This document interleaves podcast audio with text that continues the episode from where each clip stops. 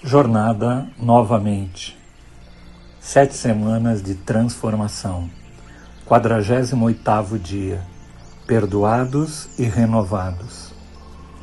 Lá em 1 João, capítulo 1, no versículo 9, diz assim: Se confessarmos os nossos pecados, ele é fiel e justo para perdoar os nossos pecados e nos purificar de toda injustiça. Mantenha o óleo do motor limpo em seus carros e eles durarão para sempre. Este conselho é muito verdadeiro.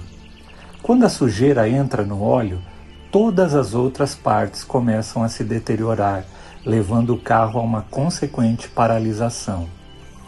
E você? Está mantendo o óleo da sua vida limpo? Se você puxasse a vareta do seu coração, o que você encontraria lá? Normalmente, não nos importamos e vamos empurrando a vida.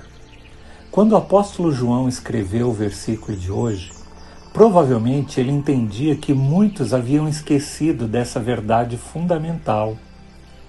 Pense nisto, ele diz. Confessem os seus pecados e vocês serão perdoados e renovados.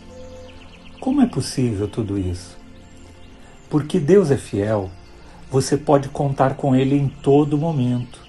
Porque Ele é justo, Ele tem toda a autoridade para cancelar toda a dívida dos seus pecados, agora e para sempre.